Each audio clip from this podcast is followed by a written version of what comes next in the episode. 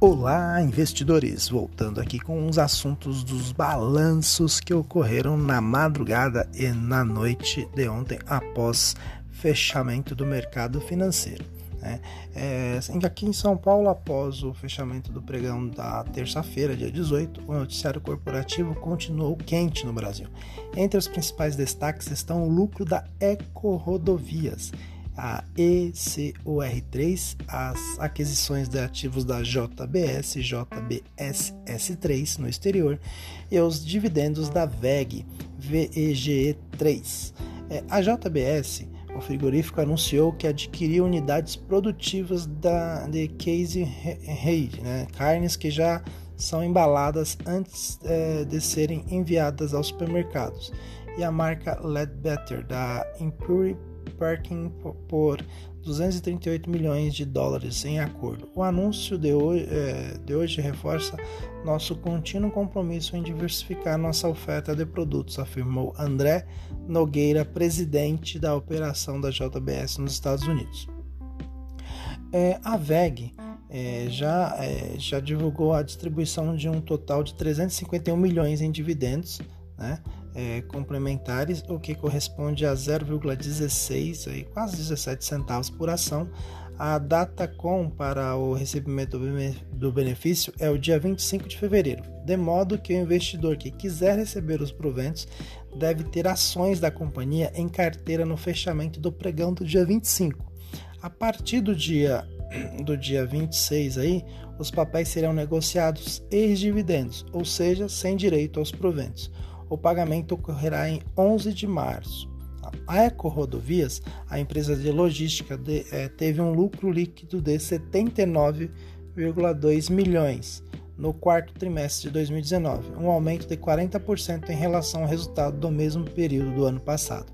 Já o lucro antes de, de juros impostos, depreciações e amortizações, EBITDA na sigla em inglês, foi de 528,7 milhões, é, o que representa um crescimento de 4,8%.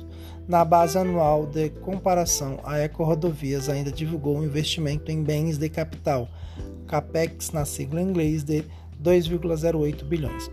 A ENGIE EGIE3 a geradora de energia elétrica Engie registrou um lucro líquido de 617,5 milhões, abaixo da expectativa mediana dos analistas, compilada no consenso Bloomberg, que previa um lucro de 678,2 milhões. O número também representa uma queda de 18,9% sobre o resultado do quarto trimestre de 2018 quando a companhia lucrou 761,6 milhões. O EBITDA da companhia foi de 1,32 bilhão e a receita líquida atingiu 9,8 é, bilhões no quarto trimestre do ano passado. A Iguatemi IGTA 3, no setor de administrações de shopping centers, teve um lucro líquido de 111,8 milhões no quarto trimestre, o que corresponde a um crescimento de 47% sobre o seu mesmo período do ano anterior.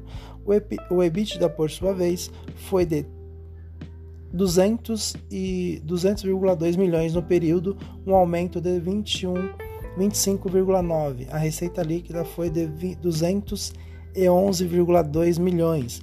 A Minerva BEEF3 Frigorífico anunciou que submeterá à votação na Assembleia Geral Extraordinária no dia 20 de março a redução do capital social da companhia em 380,2 milhões para absorver os prejuízos acumulados ao longo do ano de 2019.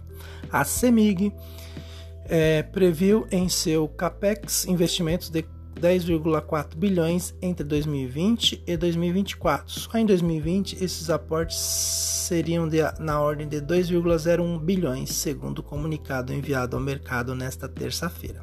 Né? Então, praticamente aí, fora as outras que eu tinha comentado, a IRB e a DPD, que já foram comentados aí no, no noticiário, né, no, no podcast do Bom Dia Investidor. É, essas também foram as que tiveram, algum, tiveram os, os balanços aí divulgados e divulgações de dividendos na noite de ontem. Então, esse aqui é o balanço das empresas, podcast informativo aí para que você possa estar tá acompanhando aquelas empresas que tem, que você tem na sua carteira e que você se prepare aí para receber dividendos né, ao longo do próximo mês. Vou ficando por aqui, um excelente dia e até o próximo balanço aí para vocês.